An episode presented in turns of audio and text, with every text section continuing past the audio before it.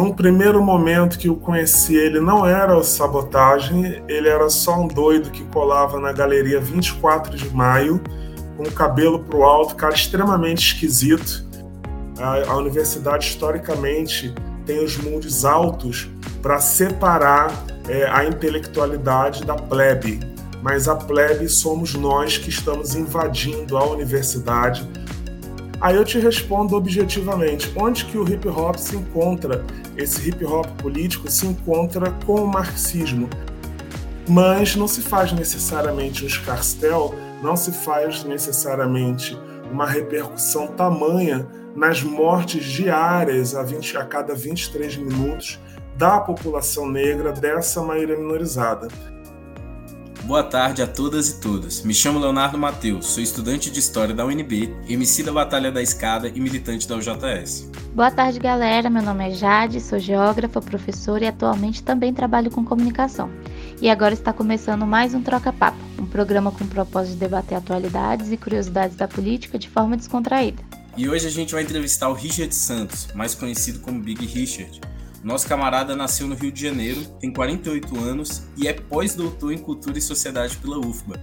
Ele é doutor em Ciências Sociais com recorte em Estudos Latinos-Americanos pela UNB.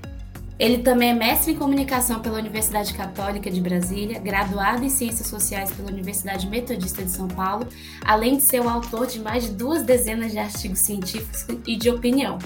Ele escreveu os livros Maioria Minorizada, um dispositivo analítico de racialidade, e Branquitude e Televisão, a Nova África na TV Pública. Richard, te apresentamos bem? Você acrescentaria alguma coisa? Muito obrigado, Léo. Muito obrigado, Jade. Eu que agradeço. É, não, é isso mesmo. É as correrias da vida, é isso aí. Como diz no rap, é nós que tá. Bom hum. estar aqui com vocês. Valeu demais, Richard. Então, Richard, você tem tanto uma trajetória que a gente conhece publicamente é, ali no hip hop, quanto na academia. E aí eu fico pensando naquela pergunta do rap para academia ou da academia para o rap. Como é que foi para você assim se tornar um exemplo vivo dessa união do conhecimento acadêmico, mas também os conhecimentos da rua, conhecimento da periferia? Pois é, né? Isso é uma coisa bastante interessante, mas é, não deveria ser tão distante para a gente oriundo das periferias, oriundo do que eu chamo dos territórios negros, dos campos da maioria minorizada. Isso é distante porque a gente não tem exatamente uma proximidade com esse letramento acadêmico, com essa expectativa de acesso à universidade, ao chamado ensino superior, né? Então, quando a gente faz essa caminhada, a gente faz esse trilho, a gente acaba surpreendendo a sociedade. Mas quando você pega, por exemplo, saindo do meio do rap, saindo do meio da música negra, você vai ter vários músicos brancos, roqueiros, do jazz, de orquestras sinfônicas, que fazem exatamente esse caminho e não cabe tanta surpresa assim, porque eles são de oriundos de um grupo social onde o imaginário e a mentalidade já é construída para esse encaminhamento, para esse apoderamento de todas as ferramentas que te fazem um, um ser humano e um cidadão completo. E a, o estudo, a leitura, o acesso ao saber faz a gente um ser humano e um cidadão completo, né? Então, como a gente costuma dizer que você também é do rap, que no hip hop a gente valoriza o quinto elemento, então não tem isso. O quinto elemento sempre vai perpassar a gente. E quanto mais profundo a gente puder ir, melhor, que é o que você está fazendo também. Então, é no rap na academia, academia no rap, a batalha da escada nos perpassando. Como não? massa, muito massa. É, Richard, eu vou querer saber mais um pouquinho da sua vida. Você é nascido no Rio de Janeiro, no bairro do Rio Comprido, morou por 14 anos em São Paulo, 10 anos em Brasília, que foi onde a gente se conheceu, e já está há quatro anos em Porto Seguro, na Bahia. Conta pra gente o motivo ou os motivos que te levaram a mudar tanto. Quais são as consequências de estar sempre migrando? O que você aprendeu? Como isso te mudou? A vida, né? A vida ela é feita de oportunidades, escolhas, caminhos. De modo geral, eu posso dizer que foi os caminhos traçados e não necessariamente planejados que fizeram com que as portas fossem se abrindo, outras fossem se fechando e na maioria das vezes a gente fosse arrombando. Porque assim, né? Elas não ficam abertas ali o tempo todo ou não necessariamente estão totalmente fechadas. A gente tem que dar aquela malhada todo dia, treinar o músculo cerebral, o músculo corporal, é, o físico, político, nos aquilombarmos e sabermos arrombar as portas, né? Então é isso, você arromba uma porta aqui, arromba outra ali e vai migrando e construindo as possibilidades não só de sobrevivência, mas de vivências, né? Tem um intelectual que eu gosto muito, que é o Pierre Bourdieu, ele fala do capital cultural. A gente tem no mundo, né? A gente no mundo capitalista fala sempre do capital financeiro. Mas se você tiver o capital financeiro sem um acúmulo de experiências, vivências é, culturais, né, você de saberes outros, de olhares outros, de compreensão do mundo da forma mais plural possível, das diversas experiências e povos é, e culturas, você vai ser alguém dominado pelo seu autocentrismo, né? E igual a gente tem hoje no país, no governo, é, sujeitos, pessoas dominados pelo seu eu. Então, é a vida, como eu comecei dizendo, é a vida como ela é, lembrando Gonzaguinha e poetizando. Várias referências. Não se assusta, mas eu resgatei uma entrevista que você deu para a Folha em 94. Boa. E lá, e lá você relata um pouco sobre os embates que você teve com os professores e também conta que leu Capital com 13 anos. Isso me chamou muita atenção. Como foi essa experiência? O que, que você tirou disso na época e agora? E como te influencia?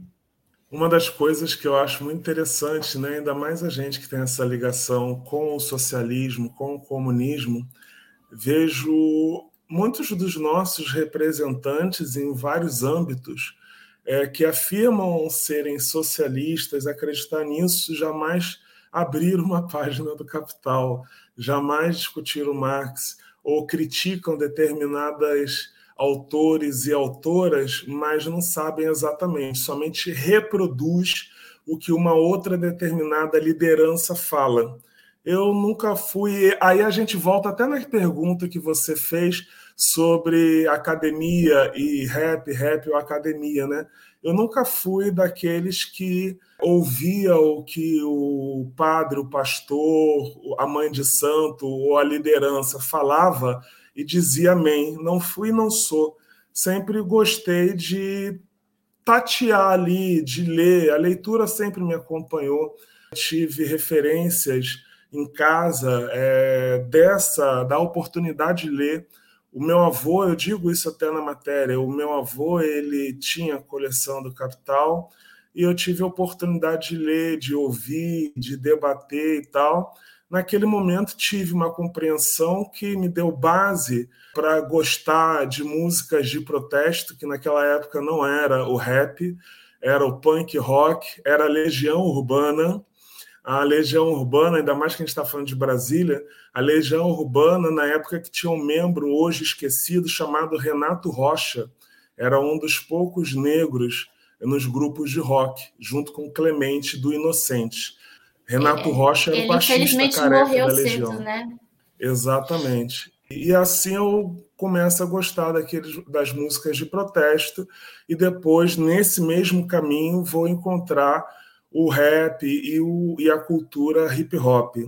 Óbvio que depois eu já fui ler o Capital em outros momentos, já fui debater o Capital em outros momentos, fui conhecer o Manifesto do Partido Comunista, fui ler outras coisas, fui conhecer Eric Robesbal, que para mim é uma grande referência também, fui conhecer os marxistas negros africanos, fui conhecer Franz Fanon, fui conhecer, enfim, é, uma série de outras referências, Clóvis Moura, que para mim, só de falar em Clóvis Moura me arrepia, que vai falar das é, barragens de peneiramento, né? e a gente tem que entender que todo esse sistema nos peneira e aqueles que passam, pessoas negras, é, passam porque, a princípio, estão habilitados a incorporar o que a branquitude reserva para as pessoas negras e silenciar os protestos. E aí se dão mal quando encontra gente como a gente, que passa e vai lá e verbaliza, grita e continua dentro dessa perspectiva. Então, eu acho que uma das coisas, além das experiências familiares, além dos conflitos vividos, tanto no seio da família como no âmbito do bairro, da comunidade do Rio Comprido, o contato com o capital foi seminal para mim, para que eu pudesse, num primeiro momento, no auge dos meus 13 anos de idade, começar a compreender o que é a sociedade que estávamos inseridos, que estamos inseridos ainda hoje. Você já fazia rap nessa época? Não, não, não, não, não. Isso só a partir dos meus 17 para os 18 anos que eu comecei a adentrar o hip hop. Nessa época ainda não. Tinha alguma noção, mas ainda não tinha envolvimento mais forte, não. E o que, é, ainda era muito recente no Brasil, ainda era muito recente. A gente está falando meados dos anos 80. Era isso que eu ia perguntar. Tocava? O que, que se tocava assim de música negra, de baile nessa época? Não, no Rio de Janeiro, aí é uma, um diferencial do resto do Brasil. Era o movimento Black Rio era muito forte, né? A gente está falando de uma transição do funk old school, é, de James Brown, Sly Family Stone, Parlamento Funkadelic, para o funk que era o Miami Bass, né? Que vem a ser o que a gente chama hoje de chamava antigamente de funk carioca ao mesmo tempo dos bailes soul, etc. Mas também, além do rock Brasil, a gente está falando da ascensão é, do fundo de quintal, a gente está falando da ascensão do Zeca Pagodinho, a gente está falando da ascensão do Reinaldo, a gente está falando da ascensão dos grupos de samba de terreiro, não de pagode, né? Pagode é nos anos 90, mas São Paulo, a gente está falando de samba de terreiro tocada ali na palma da mão, de uma Jovelina Pérola Negra, de uma Clementina. Então, tudo isso tem relação, tudo isso depois vai fazer com que os artistas ativistas do hip hop vão beber nessa fonte e vai ter as suas músicas refletindo isso, né? Isso aqui é um conhecimento que eu acho que a gente tem que não só preservar, mas conseguir compartilhar, né, Bibi? As raízes né, da nossa música, nossa tradição no Brasil e como que elas permeiam toda a diversidade brasileira, né? Elas têm uma origem negra, têm uma origem da Améfrica, né? Amefricana, se eu puder aqui uhum. referenciar a Lélia, mas elas é permeiam todas a, a, toda a diversidade étnica né, brasileira. É incrível isso. Richard, olha só, é, tava aqui pensando, o hip hop ele tem quatro elementos mais um, né? Seria o grafite, o break, o DJ, o MC e o conhecimento, nosso quinto elemento. É, uhum. E esses elementos ajudaram a construir uma cultura forte de identidade da periferia. Inclusive, muitos defendem que essa união de elementos ajudou a acabar com muitos conflitos de gangue nos anos 70 em Nova York, ou seja, uma cultura que ajudou a unificar. Nesse contexto, o hip hop se transformou em um instrumento de luta. E aí eu queria te perguntar, Big, quais paralelos, conexões e até contradições você enxerga entre o hip hop e o marxismo? Boa. É, primeiro que eu diria que são o que o Gramsci né, vai chamar de intelectualidade orgânica. Né? São os hip hoppers, os rappers, os ativistas da chamada cultura de rua são intelectuais orgânicos. Né? É, os intelectuais, e aí aqui a gente associando ao marxismo, é que vão se debruçar em cima disso e vão tentar categorizar, vão tentar delinear as relações disso.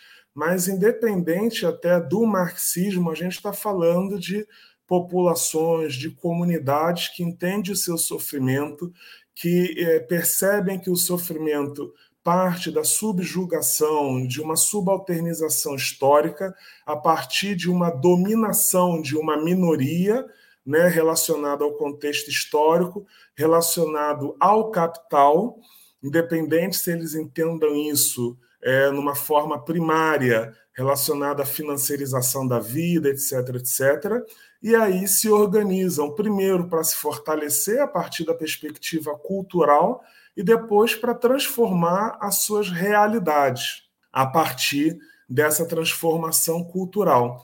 Aí eu te respondo objetivamente, onde que o hip hop se encontra, esse hip hop político se encontra com o marxismo, a partir do Black Panthers Party of Self-Defense, né? a partir do Partido dos Panteras Negras. É, a partir da criação do Partido dos Panteras Negras, que é um partido associado ao Black Marxism, é, você vai ter ali uma série de jovens que beberam naquela fonte das sopas, das escolas, das aulas, que no seu protesto, que no seu manifesto poético, que nas escolas, que nas batalhas de rima, vão começar a reproduzir aquela expertise que aprenderam nas aulas, nas lições do que eu estou chamando do, né, da, do Partido dos Panteras Negras. Aí é que você vai ver nascer, por exemplo, para mim um dos grandes nomes e uma grande referência para mim ainda hoje, o Public Enemy e o Chuck D. O Chuck D ele é fruto direto do Black Panthers Party of Self-Defense. É aí que você vai ver, não, não por acaso, o Tupac Shakur. O Tupac Shakur, ele, a mãe e a tia dele eram membros do Partido dos Panteras Negras. A tia dele ainda hoje é exilada em Cuba e é procurada. A tia do Tupac Shakur, que agora me fugiu o nome, vive em Cuba e está na lista de procurados internacionais do FBI. Ainda hoje, porque a gente acredita que isso é passado, mas a história é presente. Então, você vai ter aí uma série de coisas. Você tem, por exemplo, um grupo que no outro dia eu lembrava, chamado Rage Against Machine, que a gente vai classificar, a indústria sempre está classificando, né? Como rapcore, né? Rap com rock. Tinha um, um, um vocalista que é o Zac Della Rocha. Zac Della Rocha é um dos grandes vocalistas para mim, um cara marxista cara, além de fazer show, o cara fazia, faz, que ele está vivo, seminários, aulas, revertia é, valores, dinheiro para o subcomandante Marcos lá, os zapatistas no México, incentivar uma série de coisas até que entraram na lista do FBI, entraram uma série de coisas. Enfim, naquela grande democracia. Tom Morello que... também, né, Big? Tom Morello, claro os pais dele têm assim, uma, uma, uma, grande formação acadêmica e um debate fortíssimo de marxismo, né? Exatamente, exatamente. Nessas perspectivas que o hip hop dialoga com o marxismo, né? Independente de você ter uma formação objetiva. A Fene Shakur é a a Fene Shakur é a mãe do Tupac Shakur, né? Mas a a Sata Shakur, a Sata Shakur, vive em Cuba. Vocês derem busca, tem várias matérias aí. Eu estou falando com vocês, dei busca aqui. Ela é procurada desde 1973, considerada pelo FBI uma das terroristas internas mais procuradas da história. Caramba. Que informação.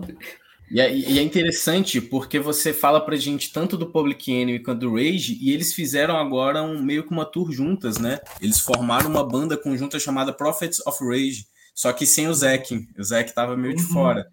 E aí, uhum. poxa, eu não acompanhei muito bem, mas eu imagino que deve ter ali um conteúdo muito forte, né?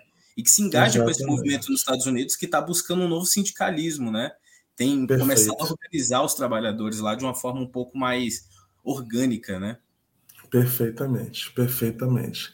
E é onde isso vai se juntar o que a gente está chamando aqui do rap, do hip hop, com o marxismo, com o trabalhismo e com aquilo que a gente acredita que é a revolução da maioria minorizada. Verdade. Já vou aproveitar que você falou de maioria minorizada. Richard, eu vou começar lendo uma frase sua para que a gente possa conversar. Aqueles que mandam na TV continuam sendo os, os, que mandavam antes, continuam sendo os representantes das grandes famílias brancas, burguesas e quatracentonas. Richard, essa frase já foi dita por você e percebo que ela tem uma relação com a sua pesquisa, tanto no lugar do negro dentro da TV e da maioria minorizada, que é um conceito que você também cunhou. Explica aí para gente o que é maioria minorizada e como você enxerga isso na TV.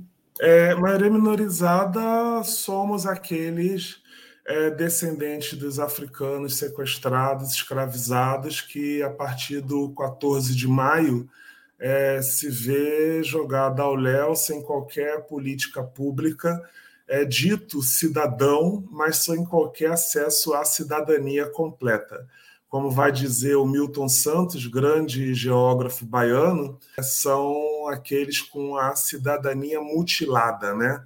ou com uma subcidadania, sem acesso a direitos, acesso somente a deveres.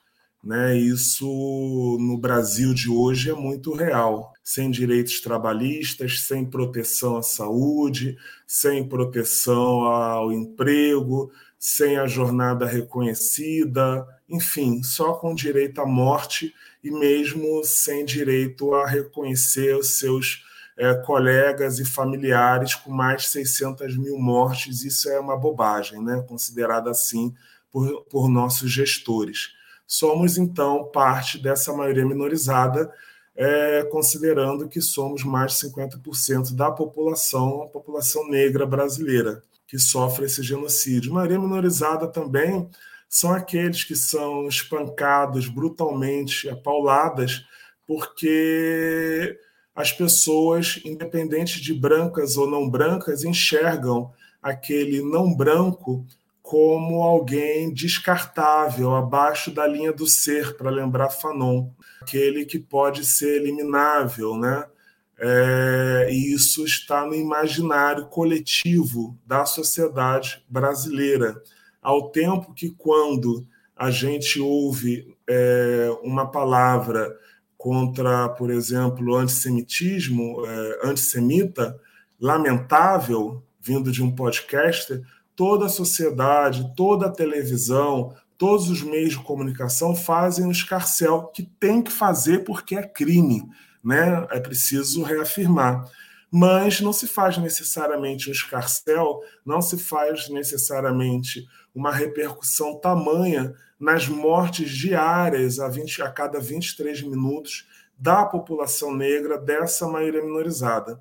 E aí eu já dialogo com a ideia da branquitude na televisão, dominada por essas famílias brancas é, no Brasil é uma televisão historicamente dominada e propositalmente dominada por meia dúzia de famílias que reproduz um Brasil que se quer branco, europeu, propaganda ainda hoje o mito da democracia racial, construindo imaginários é, sociais subalternizados, mentalidades colonizadas e que reproduzem os interesses do status quo né, os interesses da subalternização dessa maioria. É sobre isso que eu me debruço nas minhas pesquisas e acho, acredito, tenho certeza que estudar comunicação no Brasil e em qualquer sociedade é estrutural, é essencial para entender a sociedade em si. Quem disse isso, já que a gente falou de antissemitismo, é, não sou eu, não é nenhum pensador de agora, é o Goebbels, do Hitler, mas é também é, o, o, psicanalista lá, o, o Freud. O Freud, é, sobre a cultura, vai dizer que é a cultura propagada pelos meios comunicacionais que vai formar as mentalidades. O Goebbels vai aplicar isso e vai trabalhar esse imaginário naquela sociedade pós-república de Weimar e vai construir o outro, sendo esse outro a comunidade judaica. E aí é papo para muita conversa.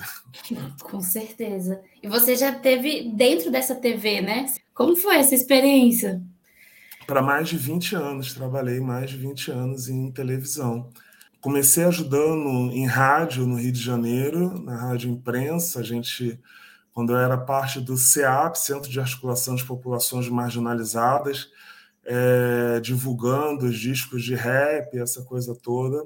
Depois colaborei na MTV, passei pela TV Band, na época TV Bandeirantes, com um programa chamado Chess Liga Brasil. TV Cultura no Metrópolis, depois colaborei num quadro no Fantástico, que foi o primeiro quadro sobre periferia, chamado Nós na Fita, é, e que depois deu margem a uma série de programas e projetos sobre periferia nas televisões brasileiras. Primeiro desenho disso é, foi pensado naquele momento pelo diretor e produtor chamado Rafael Dragô, que hoje é diretor é, artístico e de programação artística na Globo, e junto comigo ele me convidou é, no âmbito da CUFA. Naquele momento eu era membro, estava um, no processo de criação da Central Única das Favelas. Depois fui trabalhar com o Netinho de Paula na TV Record, a gente criou Turma do Gueto, um seriado, uma novelinha sobre é, periferia, com maioria de artistas, personagens negros. Ficou de cinco a seis anos no ar. TV Record. Depois fomos para a TV da Gente, primeira televisão de um empresário negro, do Netinho de Paula. Netinho de Paula que eu digo que era do Negritude Júnior, sambista e tudo mais camarada do PCdoB durante um período. Depois disso, eu saio e vou para. Sou convidado para a TV Brasil. Vou trabalhar na TV Brasil aí em Brasília. Fico entre Brasília e São Paulo. Fico de 2008 a 2013 na TV Brasil, já nesse na TV Brasil fazendo reportagem especial caminhos da reportagem e é, reportagem, produção, apresentando e fazendo reportagem também sobre cultura no programa para todos e fazendo já essa transição também entre a academia, fazendo o mestrado, fazendo doutorado, etc. Depois disso, vou definitivamente para a academia levar também essa expertise, porque acontece muito nas universidades, entre os pesquisadores, raramente você vai encontrar pesquisadores que têm uma grande experiência prática. Você encontra pesquisadores que vão estudar teoricamente, mas não tem muito contato com o seu objeto de estudo. O que eu fiz foi uma trajetória contrária. Eu tenho uma larga relação com o meu objeto de estudo, que é a comunicação, que é a televisão, e trabalho com essa população periférica, negritude, etc é, vejo todo esse processo, vejo e sofro essas discriminações, vejo e sofro e arrombo as portas que a gente tinha falado. Depois disso, eu pego e levo isso como experiência para a academia, né? Então, por isso que a gente, eu tenho essa possibilidade de ter vivido essas duas, esses dois ou três momentos aí da, da vida é, da televisão, tanto na pesquisa como na prática em si. Richard, eu fico assim, cara, maravilhado com você apresentando essa perspectiva e fico pensando, cara, eu preciso comprar os livros do Richard. Richard, onde é que a gente acha seus livros para vender? Como é que a gente faz? Explica aí para gente.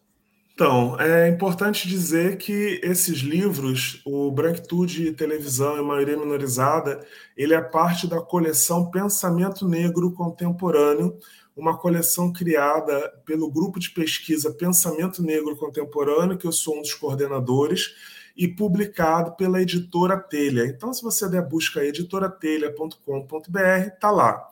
E também você pode entrar aí na descrição do. Ah, eu já fazendo a propaganda. Você entra na descrição do podcast que tem lá o link, mas em qualquer site também, Amazon, Cultura, vai estar tá lá disponível. Big, deixa eu te perguntar. Eu fiquei muito curioso na hora que eu estava pensando nas coisas que a gente ia te perguntar, conversar contigo. Você chegou a conhecer pessoalmente o Sabotagem? Como que você enxergou o Sabotagem para o hip hop? Cheguei a conhecer o Mauro pessoalmente. Num primeiro momento que eu conheci ele, não era o Sabotagem, ele era só um doido que colava na galeria 24 de maio com o cabelo para o alto, cara extremamente esquisito, e que ficava me encarando assim, com aquele ar dele de inquisidor. E eu desconfiava, que, porra, esse cara fica me olhando estranho, rapaz. Aí um dia lá, a Galeria 24 de Maio, para quem não sabe, no resto do Brasil, é uma referência para o hip hop brasileiro, o que a gente chama de Galeria do Rap ou Galeria do Rock. Um dia colei nele e falei, irmão, qual é? Tá me olhando? Falei, Pô, tu é o Big Richard. Falei, aí você, eu sou sabotagem e tal, tô começando aqui. Aí a gente trocou ideia e sempre a gente encontrava e tal. É, depois ele lançou o disco e parceiro também, né, do Rapping Hood. Rapping Hood tinha falado, Júnior tinha falado que estava apoiando o, o Sabotagem, um cara lá da Espraiada, do Canão. Sabotagem ia em casa, tinha uma relação boa, muito próxima com ele. Acho ele uma pessoa genial e uma grande perda para o hip hop, uma grande perda para além do hip hop, para a música brasileira. Sabotagem, para mim, é uma das primeiras pessoas que faz esse trânsito é, que a gente via e que a gente vê nos Estados Unidos, é um multiartista, né? Cara canta, atuava, é, ele jogava nas quatro linhas. E num momento em que eu era muito criticado por fazer isso também, e o rap tinha que estar à parte, né? O rap não tinha que estar na televisão, o rap não tinha que sorrir, o rap tinha que estar de cara feia. E eu era, quiçá, um dos poucos, ou quase que o único, que fazia esse trânsito desde 1997, 96, 95, desde 1995. Então, para mim, foi um, uma grande alegria ao surgimento de sabotagem, uma tristeza ao desaparecimento dele muito cedo, muito precoce. Richard, você é, fez seu doutorado na UNB e nesse período você colaborou muito, inclusive foi um grande mentor de um projeto de extensão chamado Batalha da Escada. Esse projeto hoje ele se tornou um projeto grande que hoje consegue disputar editais no Distrito Federal e se tornou uma referência para uma turma do hip hop no Distrito Federal. Eu queria te perguntar, Big, como que você enxerga essa experiência do hip hop dentro da universidade a partir da extensão? Poxa, magnífico. Tomara que entre isso aí, porque é, o Batalha na Escada, para mim, o Batalha da Escada, para mim, é algo que me arrepia só de lembrar. Um dia eu estava andando aí atrás da biblioteca, ouvi uns malucos tocando um rap, larguei tudo que eu tinha para fazer, fui saber onde que tinha o rap. Aí eu descobri o Batalha da Escada, me envolvi, movi tudo que eu poderia para fortalecer. Para dizer como eu penso hip hop na extensão, posso dizer aqui na UFSD, onde hoje eu sou professor, é, onde eu já fiz dois projetos de extensão ligados ao hip hop, é, tenho trazido o hip hop para dentro da universidade, já fizemos, é, enfim, uma série de trabalhos e agora na própria aqui na própria cidade Porto Seguro conseguimos criar uma lei é, que reconhece o hip hop como patrimônio imaterial da cidade de Porto Seguro.